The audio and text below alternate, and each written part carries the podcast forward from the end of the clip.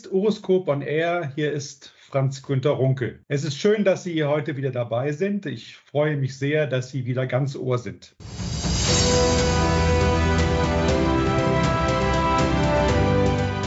Heute und in den beiden folgenden Episoden wollen wir uns mit dem 74. Kongress der Deutschen Gesellschaft für Urologie in Hamburg befassen. Nach zwei Jahren war es der erste wirkliche Präsenzkongress mit rund 6500 Teilnehmerinnen und Teilnehmern. Man spürte überall in den Gängen die Lust auf Gespräche und persönliche Kontakte, ein starkes Comeback.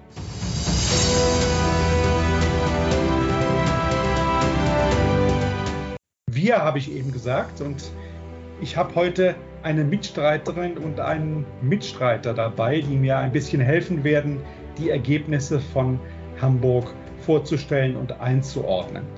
Aus Lübeck ist Privatdozentin Dr. Marie-Christine Rösch zugeschaltet.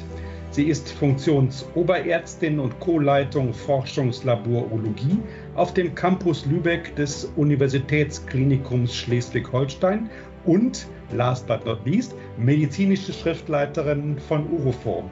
Hi Marie, wie war dein Eindruck vom Kongress? Ja, moin erstmal aus Lübeck. Äh, Franz Günther, vielen Dank für die einleitenden Worte. Ich freue mich sehr auf den Podcast hier. Der Kongress war natürlich super. Wir haben uns alle mal wieder gesehen. Auch wir haben uns im Team, im Uhu-Forum-Team äh, getroffen. Das fand ich super. Das ist ja, hm, ich glaube, das war die Premiere, dass wir uns auch mal persönlich so in der Runde getroffen haben. Und äh, das war natürlich klasse, wie du gesagt hast, die persönlichen Kontakte. Und ein weiteres Highlight für mich war auch, ich bin Mitglied in der DGU-Urologinnengruppe, in der Expertinnengruppe und wir haben nach zig virtuellen Treffen uns endlich mal persönlich getroffen und da auch einiges vorwärts gebracht. Das war auch ein, eines meiner Highlights auf diesem Kongress. Super, schön, dass du dabei bist heute. Ja, der dritte im Bund neben mir ist Dr. Ronny Reimann. Er ist Fachredakteur Urologie der Mediengruppe Oberfranken in Kulmbach.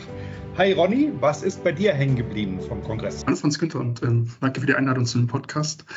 Bei mir auch das Persönliche. Also ich bin ja ein bisschen Quereinsteiger. Ich bin jetzt anderthalb Jahre eigentlich dabei.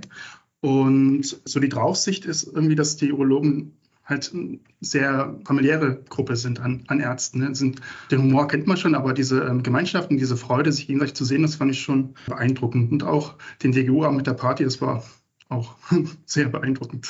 Party am Schluss, ja. Das war wirklich ein genau. tolles Highlight nochmal. Ne? Das war ein sehr schöner Festabend. Genau, wir haben auch, glaube ich, ziemlich gute Bilder davon auf Twitter veröffentlicht. Genau, und demnächst auch in Uroform, wie ich weiß. Ne? Genau.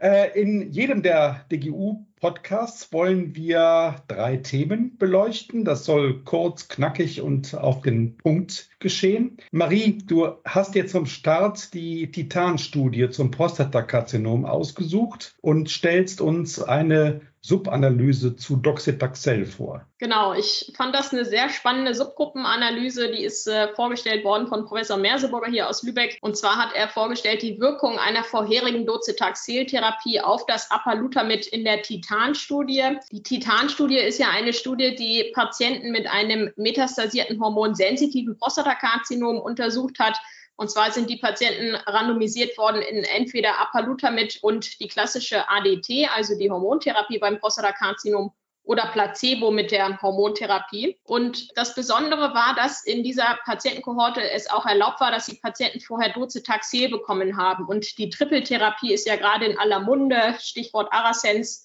mit Darolutamid oder die PIS-1-Studie mit Abiraterol. Und so hat sich nun auch die Titan-Studie ähm, dem gewidmet und hat eben in dieser Subgruppe untersucht, ob das vorherige, ob vorheriges Docetaxel einen Einfluss auf das Überleben hat. Also die Patienten haben erst Docetaxel bekommen und dann Apalutamid mit dem ADT.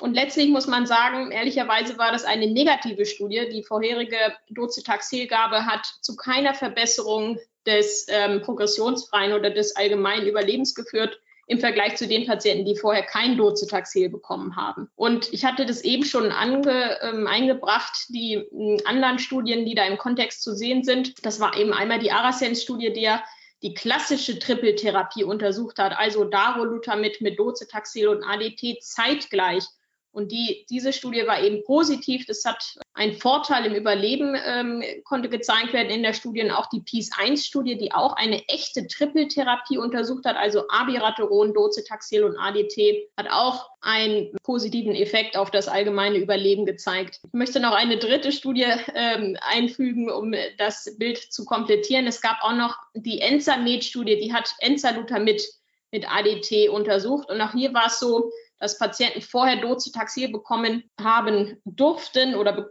dass ein Teil der Patientenkohorte vorher Docetaxel bekommen hat. Und dieses war ähnlich zu der Titan-Studie, die ich jetzt hier vorgestellt habe, auch eine negative Studie. Wir sagen, dass die Trippeltherapie noch nicht so ganz ausgegoren ist. Entweder es lag an dem Studiendesign, dass das die retrospektiven Subgruppen waren, die eben nur diese negativen Resultate gezeigt haben und die echten Trippeltherapien, wo die Patienten wirklich alles zeitgleich bekommen haben, dann die positiven Ergebnisse ähm, gebracht haben. Also da ist der Drops noch nicht so ganz gelutscht. Wird es denn weitere Forschungen dazu geben? Also ähm, ich äh, denke, wir werden demnächst eine Trippeltherapie äh, zugelassen sehen in Deutschland, sodass wir da auch mehr Real-Life-Daten dann zu haben. Welchen Wert könnte diese Forschung für die praktische Versorgung haben. Ja, die Therapie wird immer komplexer und es könnte passieren, dass immer mehr Therapien dann tatsächlich in Ambulanzen im Krankenhaus erfolgen müssen und es schwieriger wird, das äh, ambulant in einer niedergelassenen Situation durchzuführen. Ich könnte mir vorstellen, dass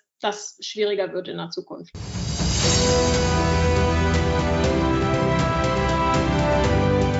Den Hamburger DGU-Kongress hat auch der Berufsverband der deutschen Urologen oder auch der Berufsverband der deutschen Urologie, wie er jetzt bald heißen wird, genutzt, um Gremiensitzungen abzuhalten. Vor allen Dingen natürlich die Mitgliederversammlung. Die war im Vorfeld ein bisschen in der Diskussion. Zur Vorgeschichte vielleicht ganz kurz. Im Frühjahr 2021 hatte der Hauptausschuss intern erhebliche Kritik am damaligen Präsidenten Dr. Axel Schröder geübt. Diese Kritik war am Ende so heftig und nachhaltig, dass Dr. Schröder sich dann von sich aus entschlossen hatte, zum DGU-Kongress 2021 zurückzutreten. Ein neues Präsidium wurde gewählt um Katrin Steidiger und man befasste sich nun seitdem, also etwa ein Jahr lang, mit einer neuen Verbandssatzung und der Frage, ob denn das Altpräsidium Schröder für die Jahre 2019 bis 2021 zu entlasten sei oder nicht. Fangen wir vielleicht mal mit der Satzung an. Sie war sicherlich auch das, das Hauptthema der Mitgliederversammlung.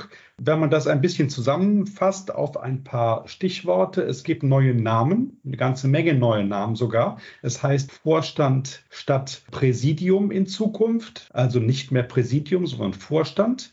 Der Berufsverband der deutschen Urologie wurde aus der Taufe gehoben. Man versuchte das ein bisschen an die Genderregelung anzupassen. Das Teamprinzip in der Vorstandsarbeit, also die Aufteilung von Sachgebieten auf die einzelnen Vorstandspositionen, wurde intensiviert bzw. eingeführt und die Zahl der Amtszeiten im Vorstand wurde auf zwei begrenzt, damit man keine Ämterhäufung bzw. eine allzu lange präsidiale Funktion Funktion oder Vorstandsfunktion in Zukunft haben kann. Inhaltlich geht es in der neuen Satzung vor allen Dingen darum, die Exekutivfunktion des Hauptausschusses zu begrenzen.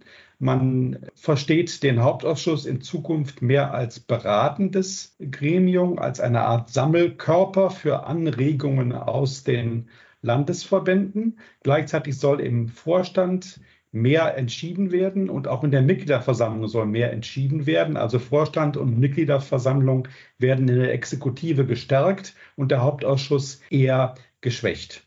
Das gefiel vielen, einigen nicht. Es gab eine kleine Kritikergruppe um den ehemaligen Präsidenten des Berufsverbandes Dr. Martin Bloch.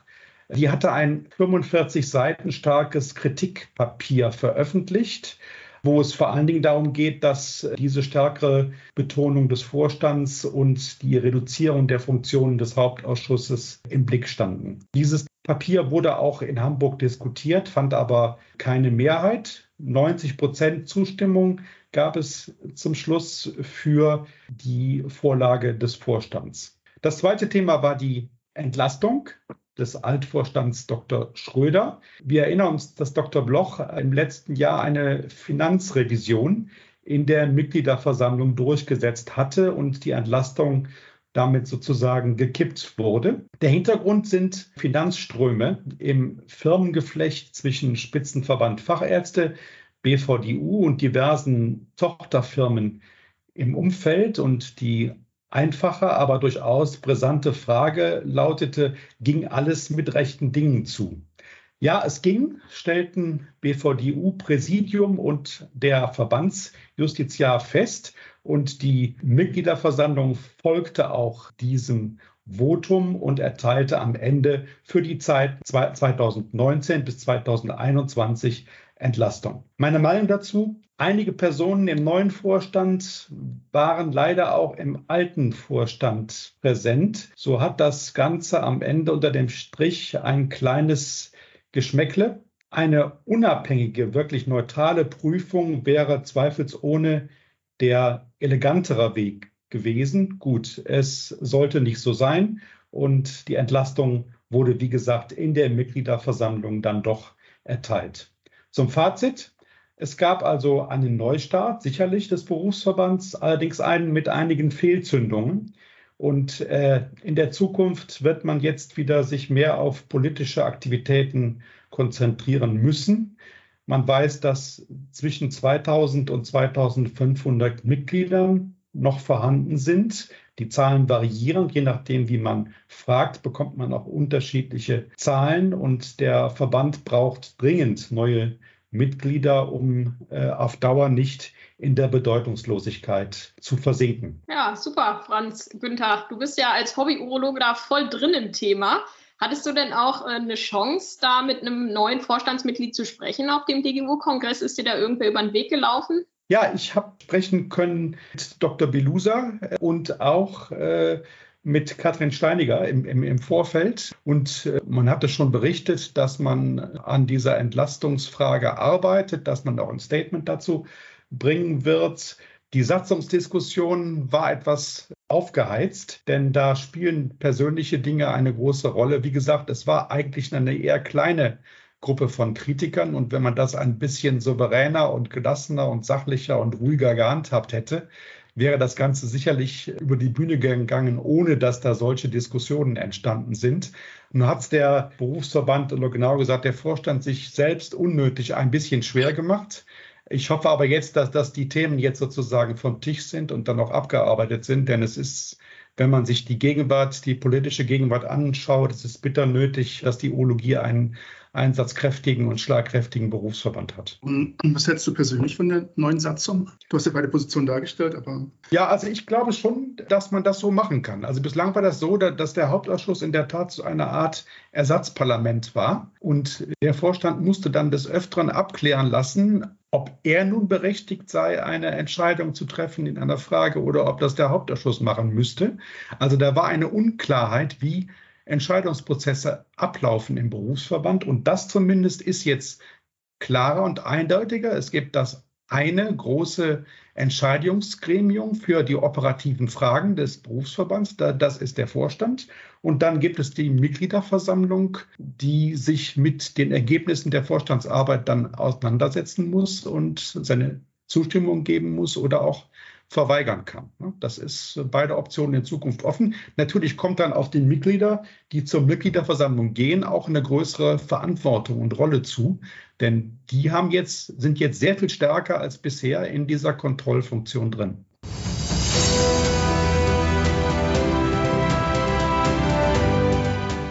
Gut, dann kommen wir zum dritten Thema für heute. Ronny, du wolltest uns etwas erzählen über Urologie und Umwelt und Nachhaltigkeit. Das war ja das Thema einer Vortragssession. Was ist dir denn aufgefallen dazu? Ja, genau, also ich wollte gerne diese Vortragssession noch ein bisschen featuren. Die war am Freitag auf dem DGU. Ich glaube, hauptsächlich von der Gastro organisiert und die war, glaube ich, nicht so gut besucht, wie sie es verdient hätte. Ähm, die meisten von den Vorträgen gibt es auch noch on demand, also drei von vier.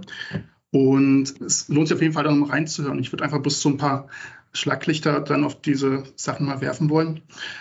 Der erste Vortrag, da ging es so um Umwelt und Psyche. Das hat, ähm, den hat gehalten Professor Nickendey aus Heidelberg. Und so ein Kernsatz, der mir hängen geblieben ist, ist, die Klimakrise ist eine psychologische Krise. Also er hat äh, ganz in den Mittelpunkt gerückt, wie wir selber als Individuum damit umgehen, mit dieser Krise, wie es auf uns wirkt und was wir eben machen, was für Optionen sind und hat das halt stark ausgeführt.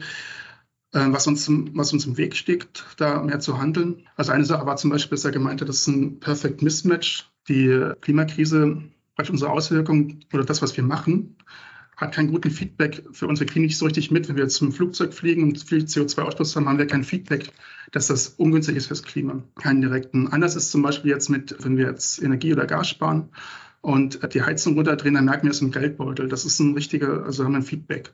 Bei anderen Sachen ist eben nicht der Fall. Und der ist noch eine ganze Reihe von psychologischen Mechanismen durchgegangen, wie eben Selbstverleugnung und so, dass, wie wir dazu kommen, dass wir einfach so ganz gemütlich bei so einem Vortrag über Klima da sitzen können, obwohl es so eine große brennende Krise ist. Also wie wir es hinbekommen, unser normales Leben zu führen und das eben auch ein Stück weit wegzuschieben. Und hat aber auch äh, Sachen gebracht, wie man da vielleicht besser handeln kann, wie man auch wirksamer wird. Also zum Beispiel, dass man sich vernetzt, also dass man nicht alleine ist und einfach diese, bewusst, diese Sachen äh, bewusst machen, diese Mechanismen, die in, in uns sind. Und äh, was vielleicht auch gerade so Ärzte, die halt auch in der Öffentlichkeit stehen, für die wichtig ist, dass sie einfach als Multiplikatoren auch wirken können. Ne? Dass die, wenn sie gesehen werden, einfach ihr Verhalten, was sie sagen und so, dass das äh, relevant ist. Der zweite Vortrag, der war von Dr. Novat Kamin, das ist Nephrologe und Internist aus Hamburg auch. Und der ist, glaube ich, ganz relevant als Ressource auch. Die haben einen, dein Vortrag heißt die grüne Praxis und der ist dann so ein Netzwerk drin und die haben auch ein ein PDF, so ein Handbuch, die grüne Praxis mit ganz vielen Tipps. Das können wir vielleicht auch in die Shownotes packen. Das ist kostenlos. Also die freuen sich über eine Spende. Und da sind ganz viele konkrete Sachen drin, wie man Energie sparen kann, wie man vielleicht einen Fahrstellplatz macht oder dass man auch an die, was man, was man so denken kann, wenn es darum geht, dass es immer wärmer wird und gerade alte Patienten, die viele Medikamente nehmen, wie man mit denen umgeht, dass die Hitze einfach besser vertragen. Vielleicht digitale Angebote und solche Sachen. Das Dritte ist dann noch praktischer gewesen. Es, war ein Vortrag von Frank Duzowski zum UKE in Hamburg. Der hat das einfach vorgestellt, wie das das UKE macht. Sein Vortrag hieß halt das Grüne Krankenhaus, Umsetzung der Nachhaltigkeitsstrategie am UKE. Und ähm, lohnt sich auch, wenn man da konkreter werden will, mal den Vortrag anzuhören. Denn ganz viele praktische Beispiele wie Blockheizkraftwerk und Gutscheine für Mitarbeiter, da gibt es eine Fahrradreparaturwerkstatt, da kann man für 20, glaube ich, im Jahr 20 Euro Gutschein oder so, kann man sein Fahrrad reparieren lassen und so. Das sind so viele kleine Sachen, die helfen. Den vierten Vortrag, den gibt es leider nicht on demand mehr. Das war, oder wurde nicht zugestimmt, dass der frei ist, von Professor Dietz Dr. Nils Olaf Hübner aus Greifswald, der kennt sich mit äh, Hygiene aus und so ein paar Take-Home-Messages waren eben, dass man nochmal drüber nachdenkt, was man für Mittel einsetzt in der Hygiene, dass man die richtig einsetzt, dass man aber auch die Balance finden muss, weil wenn man zu wenig einsetzt, hat man ja wieder Infektionen, was wieder auch wieder ungünstig ist für Verbrauch, CO2 und er hat zum Beispiel eine Zahl genannt, dass in Europa 8,9 Millionen Infektionen gibt, die im Zusammenhang mit Behandlungen stehen im Krankenhaus oder ambulant. Und es hat ja auch dann wieder, ähm, ist ja auch wieder nicht ressourcenschonend, wenn man es jetzt Nachhaltigkeit, Nachhalt, unter Nachhaltigkeitskriterien betrachtet. Noch zwei Sachen, die vielleicht interessant waren. Ähm, man soll sich Produktionsketten anschauen, weil auch bei den Eimer-Instrumenten doch auch viel Kinderarbeit dabei ist. Also das ist ein Problem, was mir nicht bewusst war vorher, dass ähm, die da in manchen Ländern einfach per Hand von Kindern gemacht werden, einige von Einmalinstrumenten. Das ist immer noch günstiger ist, als hier was zu autoklavieren. Das ist irgendwie, also finde ich krass. Und was auch interessant ist, äh, wir schauen ja hier immer nach Antibiotikaresistenzen äh, dass wir praktisch versuchen, das zu reduzieren mit, wir gucken, wo verwenden wir was. Und es ist ja immer eine Diskussion, dass man was so Masttierhaltung ist und so, dass es mit viel Antibiotika-Einsatz einhergeht und damit auch Resistenzen entstehen. Aber auch die Produktionsbedingungen sind relevant, weil einigen der Produktionsländer die Standards einfach nicht hoch genug sind und Antibiotika in großen Mengen in Abwasser entlassen werden und das auch wieder zu Resistenzen führt. Genau, das war jetzt ein kleiner, kleiner Ritt, aber ich empfehle ganz toll, das nochmal anzuhören. Und ja, es ist einfach ein wichtiges Thema, deswegen wollte ich es gerne nochmal featuren. Vielen Dank, lieber Ronny.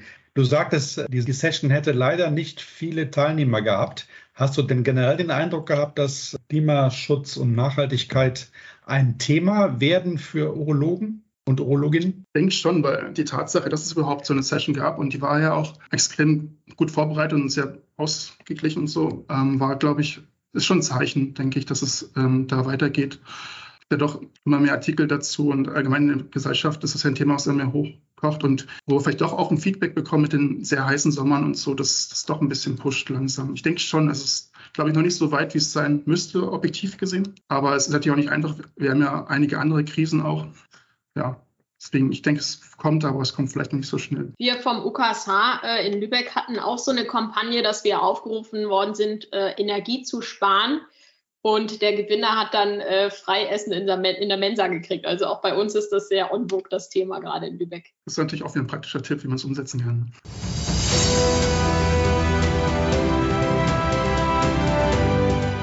Das war Horoskop on Air schon wieder. Das war der erste Teil unserer DGU-Serie. Ende November geht es weiter mit dem zweiten Teil und wir drei würden uns natürlich sehr freuen, wenn Sie wieder dabei sind und sagen für heute einfach Tschüss. Tschüss. Tschüss, ihr beiden, hat viel Spaß gemacht.